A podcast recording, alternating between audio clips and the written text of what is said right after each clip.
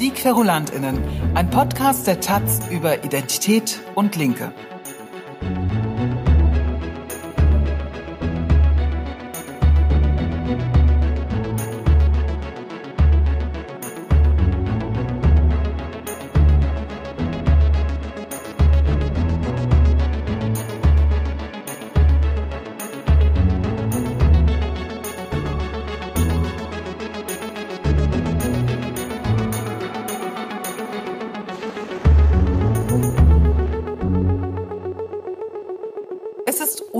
Ungemütlich dort draußen, der Ort, der allgemein als öffentlicher Raum bekannt ist.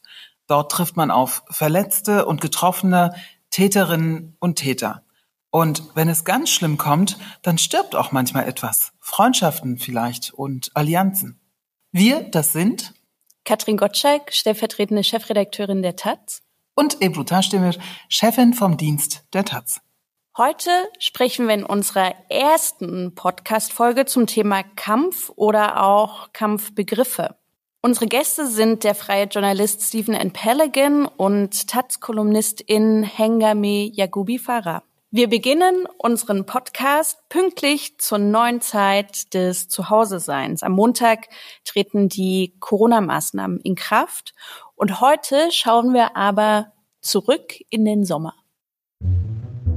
dir gefällt, was du hörst und das willst du deinen Hosts zeigen, dann kannst du sie jetzt mit einem kleinen Beitrag unterstützen. Entweder einmalig oder regelmäßig. Gehe einfach auf taz.de slash podcast-zahlig. Das Beste, wie viel du gibst, kannst du selbst entscheiden und auch der kleinste Beitrag hilft. taz.de slash podcast-zahlig. Vor etwa knapp sechs Monaten, also im Juni 2020, wühlten wir uns hier bei der Taz buchstäblich durch eine Mülldeponie. Wir suchten nach satirischen Polizisten oder politischen Satirikerinnen oder saturierten Politikern, vielleicht so etwas wie der Heimatminister vielleicht, und fanden dabei eine Menge mysteriöser Begriffe. Für manche hier ist es bestimmt gar nicht mehr nötig, diese Begriffe zu erklären, aber damit wir einfach alle mal auf dem gleichen Stand sind und über dasselbe sprechen, zumindest ansatzweise, ähm, müssen wir vielleicht ein paar Begriffe erklären, Katrin. Hm. Und ähm, auf meiner Liste ganz oben, auf dieser Definitionsliste ist zum Beispiel das schöne Wörtchen Identitätspolitik. Und worum geht's dabei? Der Begriff Identitätspolitik wurde in seiner aktuellen Form zuerst in den USA verwendet. Im Statement des Combahee River Collective von 1977, einem Kollektiv schwarzer lesbischer Frauen. Sie schrieben, We believe that the most profound and potentially most radical politics come directly out of our own identity. Das Prinzip, die eigene Lebenssituation zu politisieren, ist allerdings älter als das Combahee River Collective. Man kann zum Beispiel auch sagen, dass ArbeiterInnenkämpfe identitätspolitische Kämpfe sind. In Deutschland heutzutage finden sich kaum bis keine selbsternannten IdentitätspolitikerInnen. Da verhält es sich mit der Zuschreibung quasi wie mit Hipstern. Alle schimpfen über sie, aber keiner möchte ein Hipster sein oder ein Identitätspolitiker.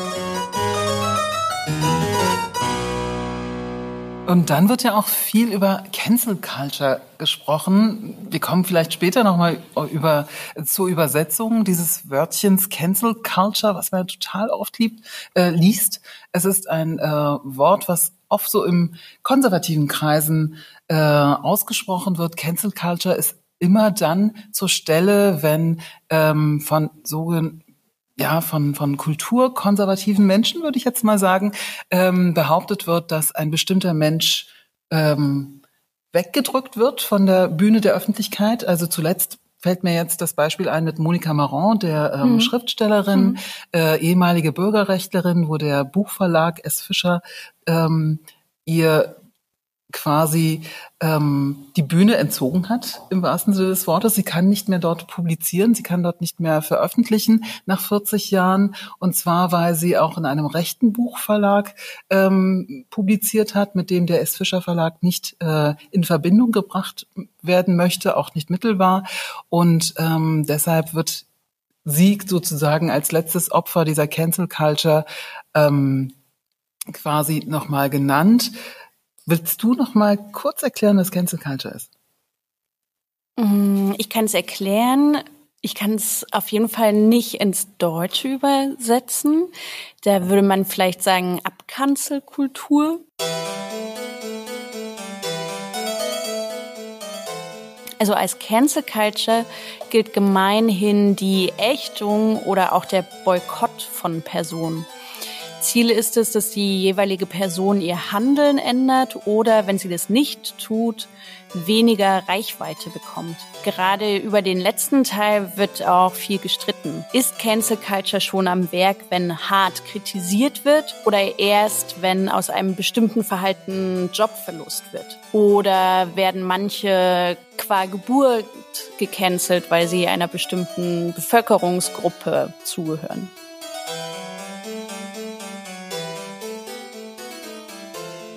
Ja, die Frage ist auch, gibt es Cancel Culture? Manche sagen ja, gibt's gar nicht. Was mhm. denkst du? Manche sagen so, manche sagen so, ne?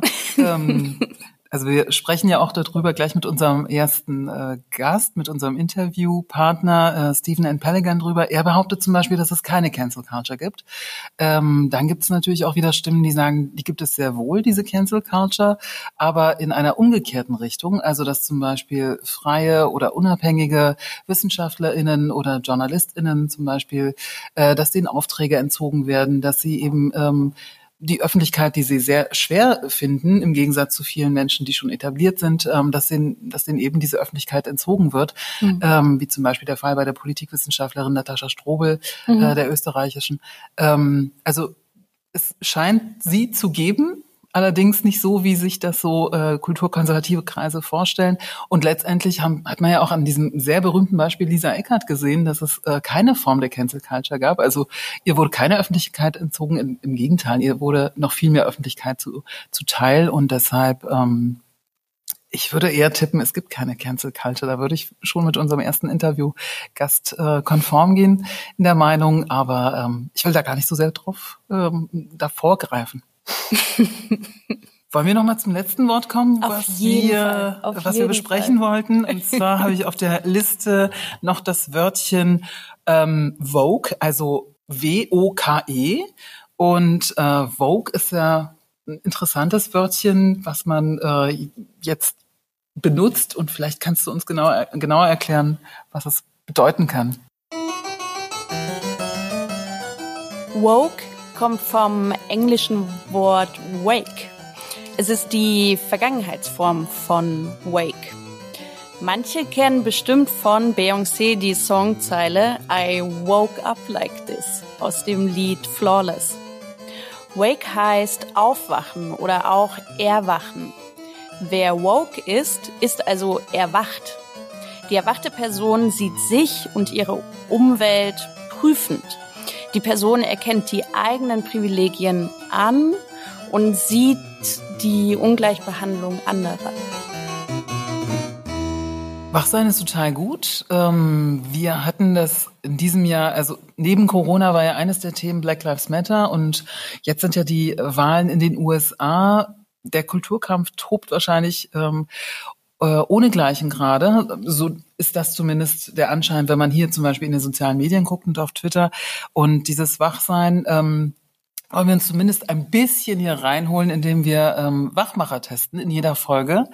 Und ähm, wir brauchen einen Wachmacher oder einen Vogue-Macher und haben uns äh, wirklich einem der härtesten Wachmacher heute äh, widmen wollen. Und zwar ist das ich bin so aufgeregt. Ähm, ich habe es noch nie getrunken. Es ist eigentlich der Klassiker unter den Energy Drinks. Ähm, wir haben ihn auch in einer ähm, in einer Mischung zubereitet, die auch klassisch ist. Die Uhrzeit ist nicht ganz so klassisch. Also ähm, es ist gerade morgens 10.30 Uhr. Aber ähm, also das gönnen wir uns jetzt hier zum Podcast-Start und testen, was mit uns passiert. Ja. das ist unfassbar, dass ich das mache. Bitte Prost, erzählt Prost, nicht meinen Ebro. Eltern. Prost.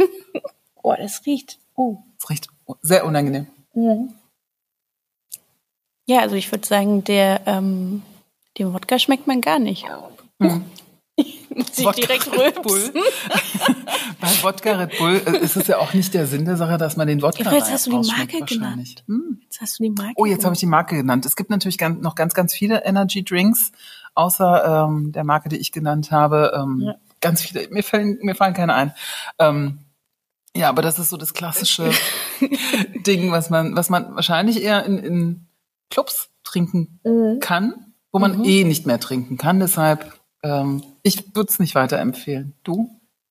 Mm, ich weiß nicht, ich kann ja jetzt sozusagen, wir trinken ja aktuell, ich kann noch nicht die ähm, Nebeneffekte voraussehen. Also sozusagen, wenn ich jetzt danach sehr wach bin, könnte ich mir schon vorstellen, das äh, zu empfehlen, weil Kaffee tut ja manchmal äh, seine Wirkung nicht ganz entfalten. tut. Also es schmeckt ähm, echt wie billiges Parfum, so stelle ich mir das vor, mhm. oder? Billiges Parfum und. Aber Ebro, äh, ich finde das auch ein bisschen gut, dass wir das jetzt machen. Man, ich, wir legen das jetzt hier offen das ist die drölfzigste Aufnahme dieses Podcasts. Ähm, egal wie das jetzt hier ausgeht, wir nehmen das jetzt und ja. starten. Und, ähm, und ich finde sozusagen, dieses Getränk ist auch angemessen jetzt. Angemessen? Ja. Okay. Würdest du es eigentlich deinem publizistischen Todfeind servieren? Äh. Wodka plus Energy Drink? Du trinkst es ja wirklich. Ich finde Du, du denkst ja, nach und trinkst ich dabei. Find, ich kann es ähm, nicht. Okay. Ich trinke deins dann auch noch aus. Ähm, Corona, nein. nein, ich glaube. Hm, naja, obwohl vielleicht so todfein, vielleicht stirbt man. Ich glaube, wenn man es öfter trinkt, stirbt man dann Überzuckerung. ähm, daher ist es vielleicht ein interessantes Langzeitgift. Aber ähm, also klar, ich würde es sozusagen Todfeinden empfehlen, einfach weil ich es ja eigentlich nicht trinke. Und dann werden die Todfeinde nicht aufgewertet, sondern eher abgewertet. Ja. ich finde, das ist was für den Kindergeburtstag. Für den Kinder? Ich weiß auch nicht. Also die Kinder trinken natürlich Brause, aber äh, wenn du in diesem Chaos stehst und denkst so, ich will, in drei Stunden ist dieser äh, Kindergeburtstag erst vorbei und dann kann man sich so ganz galant, das sieht ja aus wie Apfelschorle, ne? Kann man mhm, sich so stimmt, ganz galant stimmt, stimmt, äh, so ein Red Bull ich habe schon wieder gesagt, also kann man sich so ganz galant so ein Energy Drink mit Wodka und dann wird's vielleicht schöner, aber äh, ich will jetzt gar nicht hier zum Alkoholismus verführen. Peinlich. Okay, aber so Vogue-Faktor der Packung würde ich jetzt sagen, also von der Wodkaflasche und auch vom Energy Drink ist so eher auf einer Skala von eins bis null eher so eins. Oder? Also ist eher so ein alte weiße Männergetränk. Ja. Oder junge weiße der, Männer von mir aus. In, in der Werbung sind es doch auch eher so alte eher Männer. Personen. Ja. Ja, also so. Hm. Also Vogue-Faktor minus eins. Minus ich jetzt tippen eher so. Aber ich meine, wir sind jetzt wach. Woke sind wir sowieso. Ich würde sagen, es kann losgehen, Ebro. Es kann losgehen. Wir starten. Auf der Suche nach der Linken in der Identität kommt man an unserem nächsten Gast nicht vorbei. Wir vernehmen den Zeugen Stephen N. Peligan. Stephen N. Peligan ist Unternehmensberater, er ist freier Journalist und Twitter-Nerd. Und ähm, wir haben ihn damals gefragt, warum in seiner Twitter-Bio, also in dieser kleinen kurzen Beschreibung, die man quasi auf seinem Account hat, wenn man bei Twitter ist, da steht wütender Journalist. Mittlerweile hat er das geändert und ähm, da steht jetzt politischer Beobachter, also etwas neutraler. Das Gespräch ist aber top aktuell ja, ich bin einfach sehr oft wütend. nicht immer, jetzt nicht. Jetzt freue ich mich ja, mich mit euch zu unterhalten, aber ich bin doch sehr häufig, ähm, verstehe ich meinen journalistischen Anspruch darin, das, was nicht gut läuft, aufzudecken und transparent zu machen.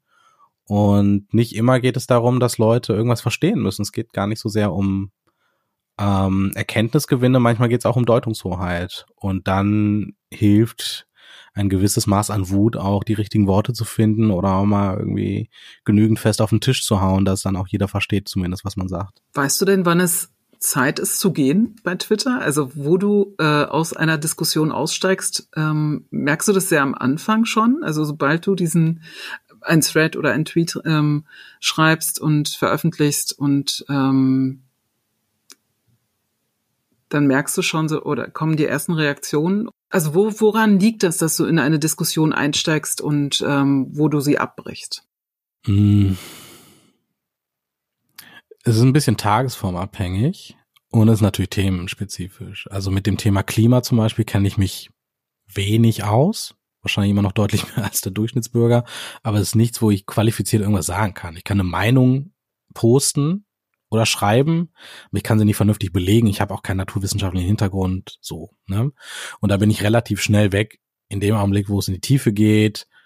Und wenn irgendwie möglich, versuche ich mich da gar nicht mit auseinanderzusetzen. Weil da gibt's Leute, die sich super gut auskennen, die führen die Diskurse und das Kluge, was sie sagen, das verteile ich dann weiter.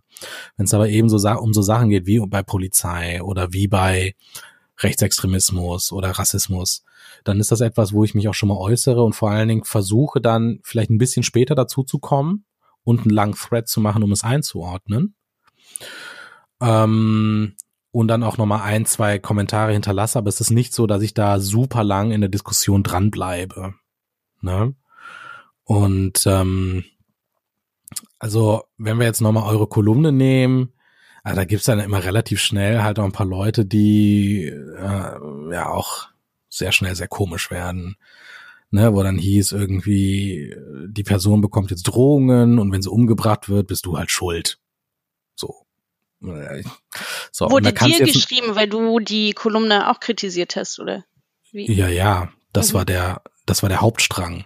Mhm. Ich hätte keine Ahnung, weil ich würde es absichtlich falsch verstehen. Ich würde mich der Polizei anbietern. Ich würde mich, weil ich nicht, dem Spiegel anbietern, damit ich da eine Kolumne bekomme. Und wenn demnächst irgendwas Schlimmes passiert, bin ich halt auf jeden Fall schuld. So. Ja, und da kannst du dir jetzt natürlich überlegen, reagierst du darauf oder lässt du das jetzt einfach mal stehen? Und da habe ich mir dann zum Beispiel gesagt, ähm, ich wüsste jetzt nichts, was ich Kluges darauf erzählen könnte. Also lasse ich das jetzt einfach mal wirken, auf wen auch immer. Und äh, Punkt. Mach die Tür zu, essen Müsli, mach Netflix an, keine Ahnung. Ist es diese Cancel Culture, von der alle sprechen neuerdings? Oh, wichtiges Thema. Also hast ich du dich gecancelt gefühlt an irgendeiner Stelle in dieser Debatte oder sonst äh, in einer anderen Debatte? Ich sage jetzt mal was, was wahrscheinlich für den Rest meines Lebens an mir kleben wird ich weiß nicht, ob es in anderen Völkern, in anderen Ländern, in anderen Kulturen auch so ist. Ich habe echt das Gefühl, dass in Deutschland ganz viele Menschen weinerliche Jammerlappen sind. Und das ist vielleicht der Kern hinter dieser ganzen Diskussion um Cancel Culture. Denn ich habe doch zu jedem Zeitpunkt die Möglichkeit, mich zu äußern. Ich kann immer alles äußern. Ich brauche nur niemand Verlag. Ich habe keine Redaktion. Ich habe keinen Chef, der mir sagt, was ich schreiben und nicht schreiben soll. Ich kann immer alles schreiben, solange ich mich innerhalb gesetzlicher Grenzen bewege. Und ich wüsste nicht, was Cancel Culture sein soll. Ich, ich weiß es ehrlicherweise nicht. Ich bin nicht, ich habe bis heute noch niemanden getroffen, der mir erklärt, was Cancel Culture ist. Und wenn man mal so ein, zwei Beispiele nehmen, wie zum Beispiel die wunderbare Lisa Eckert, dann ist das für mich, dieser Fall ist für mich der absolute Beweis dafür, dass es keine Cancel Culture gibt. Nicht nur, dass es keine Cancel Culture gibt, sondern dass exakt das Gegenteil davon existiert. Wenn du einen Scheiß schreibst, der grenzüberschreitend ist, der zuweilen antisemitisch ist, dann bekommst erst, dann bekommst du erst recht Plattform. Was ist denn daran Cancel Culture? Nenn mir ein Medium, in dem sie jetzt kein Porträt und kein Interview bekommen hat. Attila Hildmann bekommt einen Waldspaziergang. Björn Höcke. Wir sehen Sommerinterviews mit Andreas Kalbitz, der ist ein Nazi. Wo ist denn da die Cancel Culture? Das meistverkaufte Sachbuch der letzten Jahrzehnte ist Deutschland schafft sich ab von Thilo Sarrazin, wo er reinschreibt, dass Türken aus genetischen Gründen dümmer sind als Deutsche. Was ist daran Cancel Culture? Ich brech ab.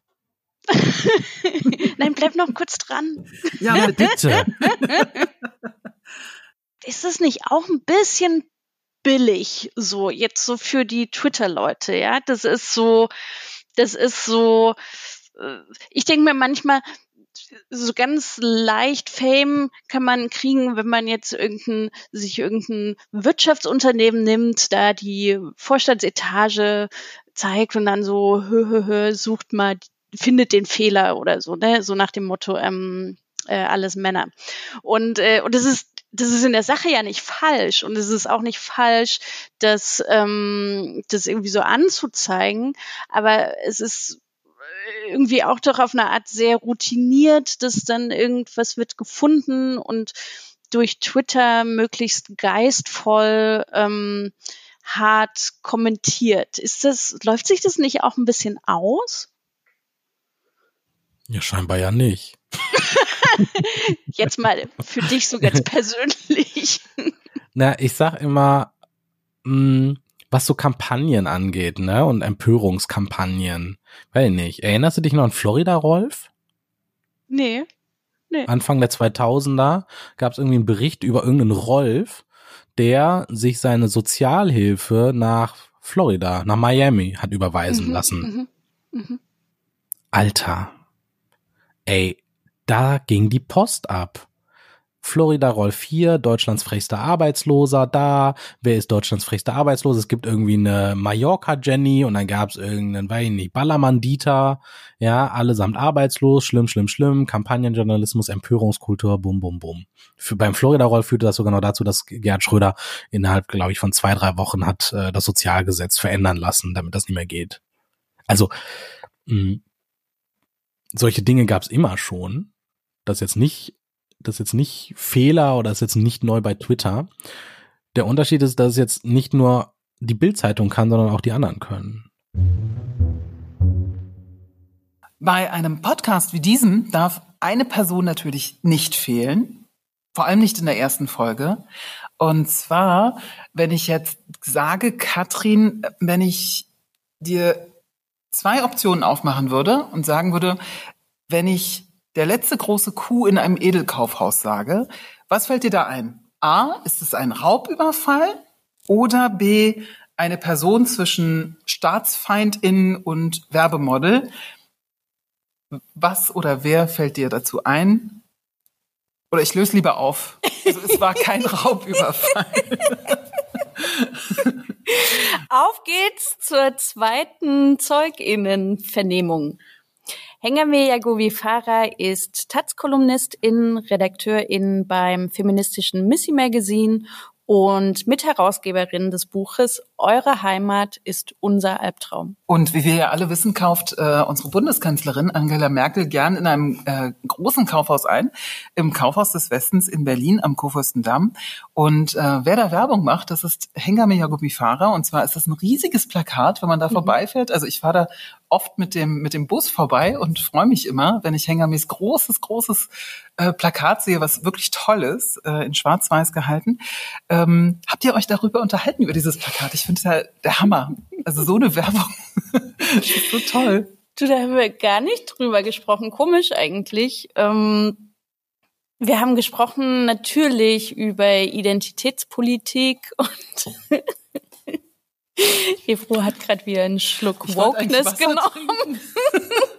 ich wollte mal Wasser trinken. Also wir haben über Identität. Wir haben übrigens gar nicht gesagt, dass ähm, dieses Ritual, dass wir so Energy Drinks äh, oder überhaupt so Wachmacher trinken, dass das mhm. unser Spiel ist, das wird man ja wohl noch trinken dürfen. Stimmt. Also das Spiel heißt, das wird man ja wohl noch mal ja. trinken dürfen. Und ähm, ihr, die ihr jetzt quasi zuhört beim Podcast, ihr könnt natürlich eure eigenen Trinkspielchen machen. Es muss auch nichts Alkoholisches sein. Mhm. Oder schlagt uns doch einfach mal Getränke vor, die man unbedingt testen muss. Das ist jetzt wirklich der Klassiker. Mhm. Interessant, dass wir beide, du bist ja äh, eine Generation quasi später ähm, auf die Welt gekommen, also oder du bist etwa zehn Jahre jünger, glaube ich, Katrin. ich bin 35. Ähm, und das ist eigentlich eher so euer Getränk gewesen, dachte ich. Also wenn man weggeht, dann trinkt man Wodka Red Bull und bei uns war es damals, weiß ich nicht, Hefeweizen oder so, also zumindest in linken Kreisen.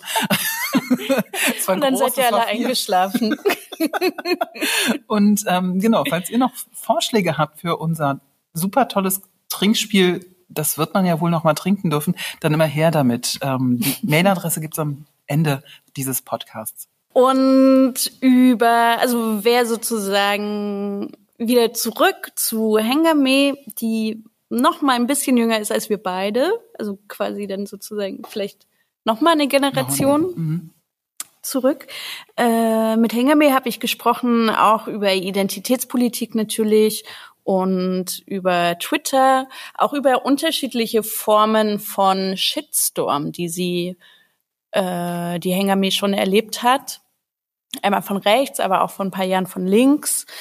Und vor allem wollte ich von ihr wissen, was ähm, für Hengame vom Sommer 2020 übrig bleibt. Wie ist es denn? Also die Kolumne ist, ist ja so ungefähr vor vier Monaten erschienen. Große Aufregung. Mittlerweile hat der Presserat entschieden, dass sie nicht gegen den Pressekodex verstößt. Die Berliner Staatsanwaltschaft hat entschieden, dass kein Straftatbestand vorliegt. Und Horst Seehofer ist immer noch Bundesinnenminister. Was, was bleibt für dich übrig nach diesem Sommer 2020? Hm. Was bleibt für mich übrig? Na, ich habe schon das Gefühl, dass sich jetzt manche Sachen insofern für mich verändert haben, dass sie nicht mehr rückgängig gemacht werden können. Also so, wie sich gewisse Leute ähm, geäußert haben, sowohl im Guten als auch im Schlechten, das brennt sich erstmal so ins Gedächtnis ein, glaube ich. Man weiß so ein bisschen, okay, ähm, wie könnte es aussehen, wenn es so hart auf hart kommt. Also das bleibt auf jeden Fall so für mich, so ein bisschen so ein Reality-Check. Und was auch bleibt, ist, dass ja zum Beispiel so ähm, andere Konflikte, die mit Polizei zu tun haben, und Konflikt ist eigentlich ein Euphemismus, wenn ich eigentlich NSU 2.0 meine. Das bleibt auch. Mhm. Und was auch bleibt, ist, glaube ich, dass jetzt so für immer ich diese Kolumnist, äh, die Polizeihass-Kolumnistin äh, sein werde äh, für viele Leute. Aber ähm, ja, ist dann halt so. Also ist jetzt nicht so, ist jetzt nicht so dramatisch, glaube ich. Mhm. Du hattest ja schon mal ich weiß nicht, ob man damals, da hat man auch schon von Shitstorm gesprochen. Damals ist ja auch noch gar nicht so lang her. Welches äh, damals meinst du? Es gab ja sehr viele. naja, ähm, auf deinen Fusion-Text in der Missy mhm. gab es ja auch krasse Reaktionen, sozusagen eher von links. Ne? Wenn man jetzt sagt, die Polizeikolumne, ja.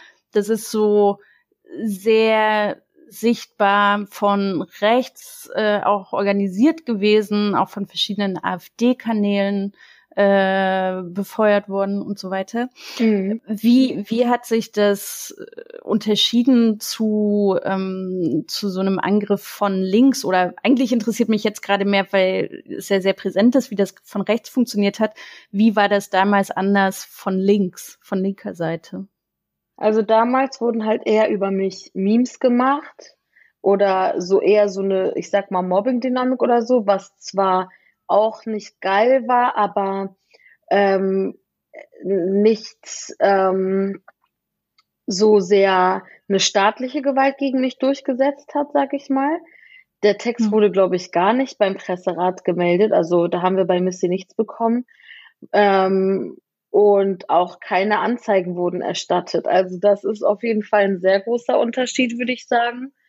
Mm, er hat innerhalb der Linken halt eine Debatte auch ausgelöst, die ähm, in verschiedenen Zeitungen geführt wurde, in der Taz ja dann auch. Ähm, da gab es ja auch diese Rassismusreihe deswegen. Und was damals so eine Ähnlichkeit war, war auf jeden Fall, dass sich so verschiedene Gruppen, die sonst nicht so viel miteinander zu tun haben, miteinander ähm, dann so eine Allianz gebildet haben. Aber dieses, aber was ich zum Beispiel interessant finde, ist, dass ähm, manche Leute, die zum Beispiel bei dem Fusion-Text richtig gemeine Sachen gemacht haben oder gesagt haben, sich dann aber nach der Polizei oder eigentlich, man nennt sie immer Polizeikolumne. Ich würde eigentlich sagen Jobcenter-Kolumne. Also nach dieser Jobcenter-Kolumne haben sich diese Leute eher so hinter mich gestellt und ähm, das hat mir irgendwie so voll den Glauben an so eine ähm, linke oder so Pan-linke, weil so verschiedene linke Strömungen, wie dann so zusammengekommen sind, Solidarität gegeben. Mhm.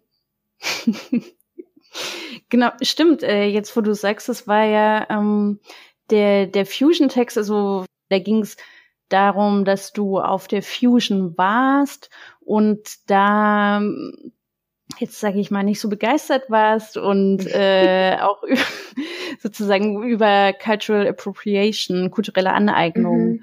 geschrieben hast. Also ne, Weiße, die Dreadlocks tragen oder Federn im Haar oder oder halt auch so diese Kolonialhüte.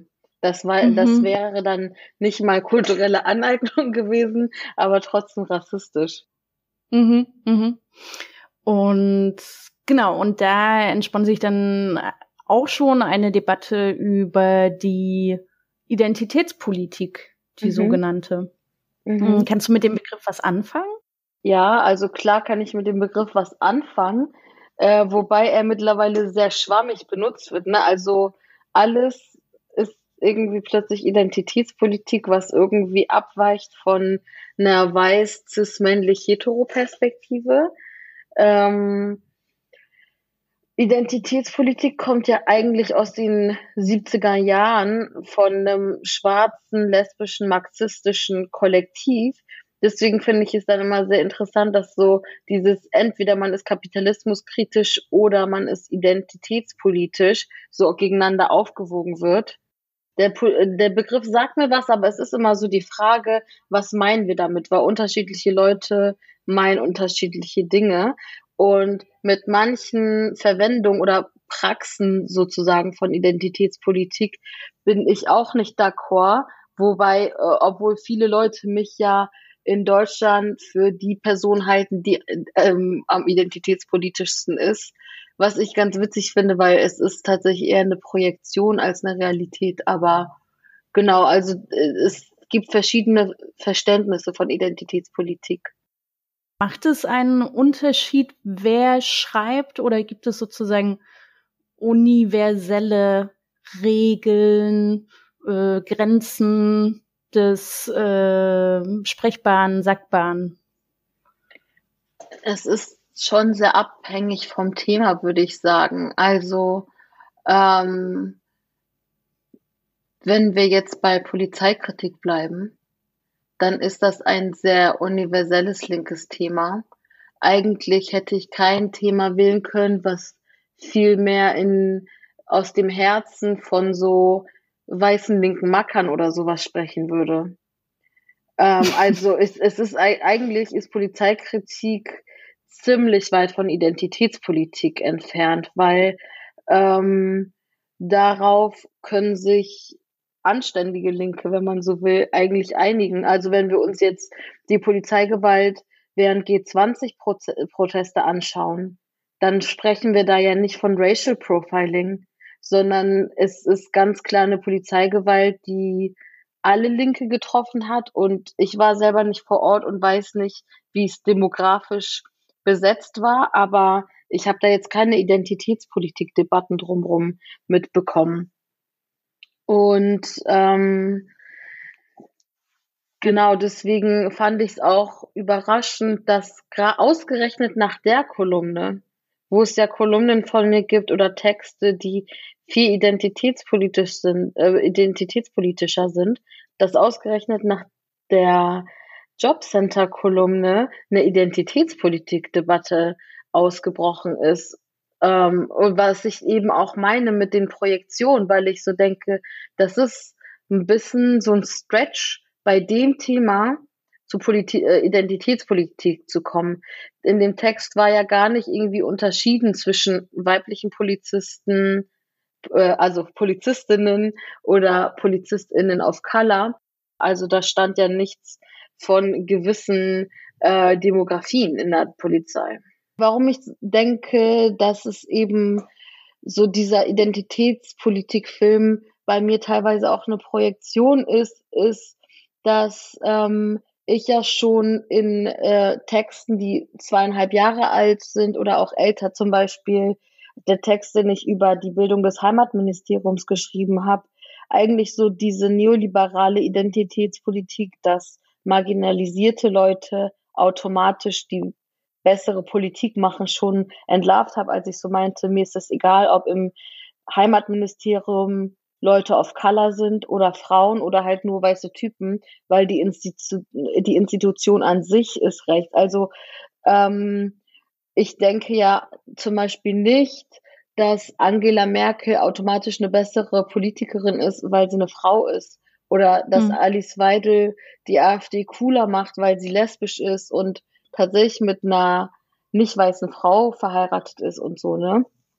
Mhm. Ähm, und ähm, weil das sind immer so diese oft gehörten äh, Argumente in so Anti-Identitätspolitikstexten, wo ich so mhm. denke, okay, aber wie viele Leute, also klar gibt's Leute, die sagen Frauenpower Merkel, aber ähm, das sind meistens nicht Linke, mhm. sondern das sind dann eher so ähm, eher so neoliberale Leute, die dann so Merkel zur, zu, zu so Frauenpower stil, hochstilisieren.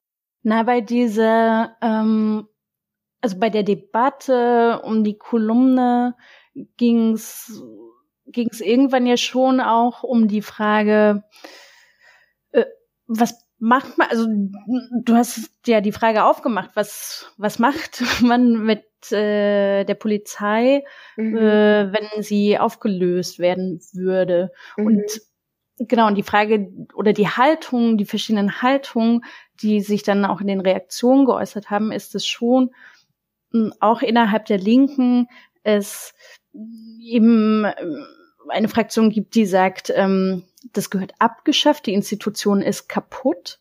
Und andere, die sagen, ähm, nee, das muss gerettet werden, das muss sozusagen verbessert werden. Also da müssen linke, es braucht mehr linke PolizistInnen, ähm, damit, äh, damit die Polizei als Ganzes besser wird. Und ich glaube, das, oder sind so die unterschiedlichen Positionen und da würde ich dich jetzt, oder nee, weiß ich nicht, wo, wo würdest du dich da einordnen? Ähm, also ich denke, dass es schon ahistorisch ist, zu erwarten, dass eine reine Reform am Status quo so viel ändern kann, weil man muss sich ja auch anschauen, wozu wurde überhaupt, wozu gibt's, was ist die Funktion der Polizei? Ähm, und ähm, wen schützt sie und wen schützt sie nicht.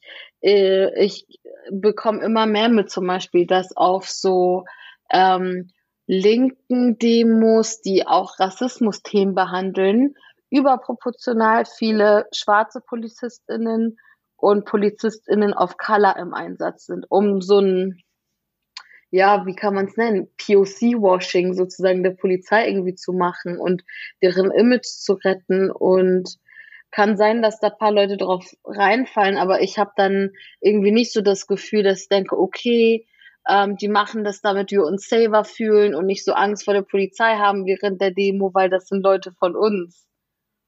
Hm. Mm, und ich, ich meine, man darf ja auch utopisch sein und man darf auch große Wünsche haben. Und wenn ich die aussprechen darf, dann muss ich ganz klar sagen, dass die Gesellschaft, die ich mir wünsche, nicht, da kommen PolizistInnen nicht drin vor, da kommen auch Knäste nicht drin vor, weil das auch was mit so zwischenmenschlichen Beziehungen macht, was man so internalisiert von Umgang mit Konflikt, mit Ausschlüssen, Sanktionierungen und ähm, ich finde es dann so ein bisschen mh, mm, strange, dass die gleichen Leute, die sich dafür einsetzen, dass es eine Polizei braucht, dann Cancel Culture kritisieren, weil äh, das Knastsystem ist Cancel Culture. Äh, schwang, schwenken wir jetzt mal von, von, von der einen Kolumne rüber äh, zur Debattenplattform Twitter. Mhm.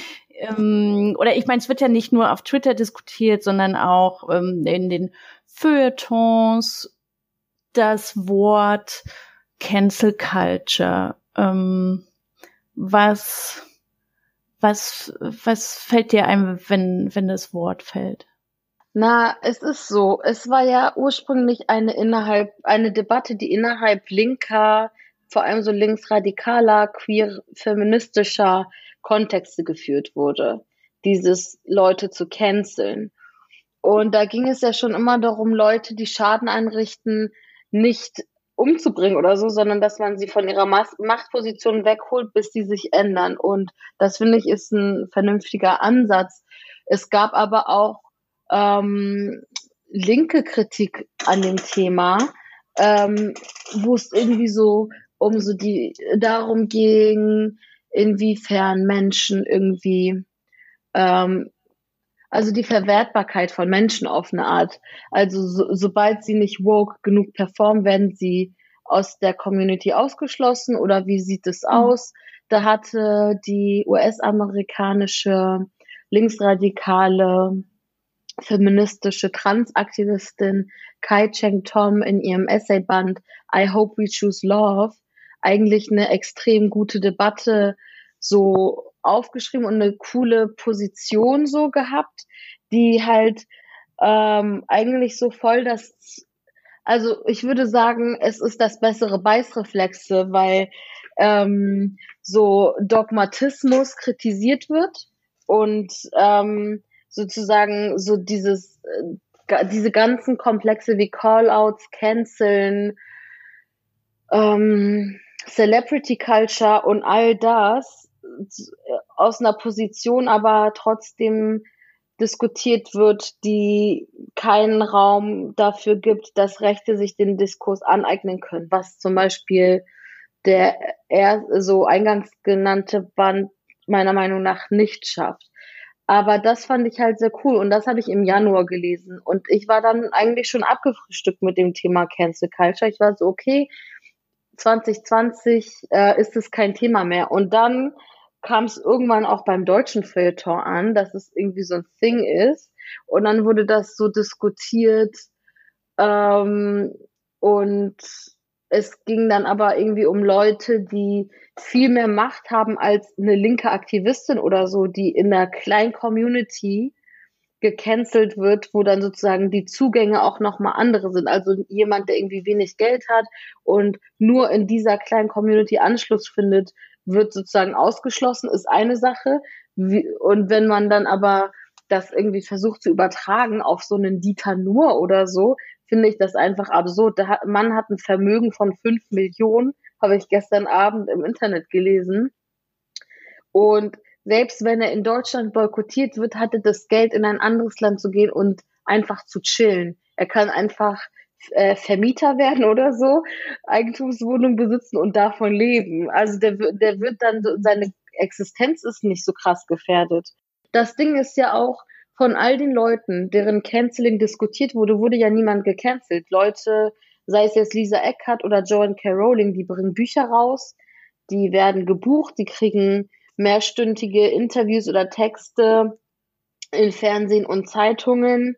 Ähm, und ähm, dürfen sich als Opfer einer Zensur, die so nicht stattfindet, so profilieren. Ich glaube, in Deutschland wird das Wort oder die beiden Wörter viel benutzt, um so, eigentlich um so einen versauten Ton auf, auf Twitter zu beschreiben. Also, ne, gar nicht im Sinne von, ähm, da fehlt jetzt Leuten an Geld oder Aufmerksamkeit, sondern eher, mh, mm, es gibt eine Debattenkultur, die viel auf Twitter stattfindet, wo Leute so ein so einen Stempel haben und dann ne, in 280 Zeichen irgendwie da so mal eben äh, irgendwie so drüber gewischt wird. Also ich hatte das, ich hatte das gesehen oder es fällt mir gerade ein, da gab es einen Tweet, als jetzt äh, Wolfgang Clement gestorben ist, mhm. wo gerade erst der Tod bekannt wurde und dann gleich ähm, eine äh, eine Userin auf Twitter so geschrieben hat, so ja, das ist übrigens äh, der, der Hartz IV groß gemacht hat. Also ne, so ein Tweet, der jetzt nicht ehrend war und auch nicht abwartend war, sondern der eben so, so Bam, Stempel drauf obwohl der Typ gerade erst gestorben ist. Und ich, da gab es dann, glaube ich, auch so eine Reaktion, so ja, Cancel Culture bis ins Grab. Also ich finde sozusagen an der Stelle, finde ich Quatsch, das jetzt mit Cancel Culture zu beschreiben. Ich finde aber auch den Tweet schon so ein bisschen unnötig. Also so, weiß, also so manchmal ist finde ich auf Twitter der Ton eben, also ich würde sagen, so ein bisschen versaut, dass sozusagen Informationen, nach denen gerade niemand gefragt hat, aber eine Person das Bedürfnis hat, das jetzt irgendwie klarzustellen und ja, irgendwie so ein bisschen zu zeigen, so ich bin sehr woke, ähm, dass es manchmal so ein bisschen nach hinten losgeht. Twitter ist ja eigentlich wie so ein Wohnzimmer, in das man die ganze Zeit so reinruft aber es ist halt aufgeschrieben und voll viele Leute kriegen es mit. Und wenn man sozusagen, so angenommen, du sitzt dann irgendwie zu Hause im Wohnzimmer und niemand sagt, XY ist gestorben und dann sagt dein Gegenüber, ja, das war doch der und der, würdest du die Person dann auch so kritisieren dafür, dass sie sozusagen erst, die erste Assoziation mit der Person was Negatives ist? Also das, das ist, ist so ein bisschen so, ja, ja. das ist halt so die Frage dessen, als was nimmt man Twitter wahr? Mhm. Aber es ist ja eben dann wiederum nicht das Wohnzimmer, weil das Wohnzimmer hat ja sozusagen eine physische Grenze zur Nachbarwohnung. Also bei Twitter ist ja so eigentlich, wie als würdest du dich mit Megafon in den Hausflur stellen und dann unterhalten. Weißt du? Ja. Das stimmt. Aber es hat trotzdem so diesen Charakter von, ähm, man spricht ungefiltert über Sachen. Und naja, je mehr Follower du hast und je mehr Leute das mitkriegen, desto stärker werden dann oft die Filter. Ähm, aber so dieses, ja, also ich fand es nicht problematisch. Ähm, weil es jetzt auch nicht respektlos war, fand ich. Also weißt du, es war halt hm. so eine Einordnung von, das war der, der das und das gemacht hat. Und nicht so, es war, es war ja weder sich ein darüber lustig machen, noch was hm. Beleidigendes. Hm. Vielleicht schon die Abschlussfrage. Hast mhm. du manchmal, hast du nie Angst, etwas Bestimmtes zu twittern? Ähm, doch, klar. ich habe als, als noch die Frage von so strafrechtlich relevanten Inhalten bezüglich einer bestimmten Berufsgruppe ähm, All Eyes on Me waren, habe ich sehr vieles nicht getwittert. Ähm, aber also die Sache ist die, als ich 300 Follower hatte, habe ich anders getwittert als jetzt mit 27.000 oder so. Also ähm, weil es mehr Leute mitbekommen und auch mehr Leute mitlesen, die dir nicht unbedingt wohlwollend gegenüber stehen und in deren Interesse ist vor allem ist irgendwie die Worte dir zu verdrehen oder etwas irgendwie dir äh, maximal missgünstig auszulegen sozusagen mhm. und nicht so wohlwollend wenn wir darüber sprechen wollen, wer sind die Leute, die mir sozusagen die Angst machen oder so die Bedenken geben, zu twittern, was ich will, dann sind es nicht Linksradikale, die mich vielleicht kritisieren würden, sondern es sind Rechte und so neoliberale Leute, also sozusagen ähm, alle, die äh, vor denen ich äh, auch irgendwie die realere Bedrohung erfahre weil wenn jetzt Leute Memes über mich machen, das ist nervig, aber das wird mich nicht umbringen so. Und das sind die Leute, die die Meinungsfreiheit gefährden, die Leute, die canceln, die Leute, die ähm, irgendwie, wenn man davon reden will, so eine Zensur vorantreiben. Es war ja kurz davor, dass wirklich meine Kolumne als illegal bewertet wird und das ist ja dann Zensur so. Hm. Und die, und das kam nicht von linken Meinungsdiktatoren oder wie sie genannt werden. Hm. Aber sie ist legal. Aber sie ist legal. Ja. Das war die erste Folge des Podcasts Die QuerulantInnen, ein Podcast der Taz über Identität und Linke. Euer Feedback, eure Trinkvorschläge und Lob und Kritik könnt ihr uns gerne senden an podcast.taz.de. In der nächsten Woche besuchen wir den Tatort politisch korrekte Sprache und gehen mit der Sprachpolizei ein wenig spazieren. Gendersternchen heißt die Folge dann. Und unsere Gäste werden sein der Sprachwissenschaftler Anatol Stefanovic und die Autorin Annette Gröschner. Bis dahin, es verabschieden sich als schnüffelnde PodcasterInnen Katrin Gottschalk und Ebru Taschdemir. Bis, Bis zur nächsten, nächsten Woche. Woche. Bleibt Vogue.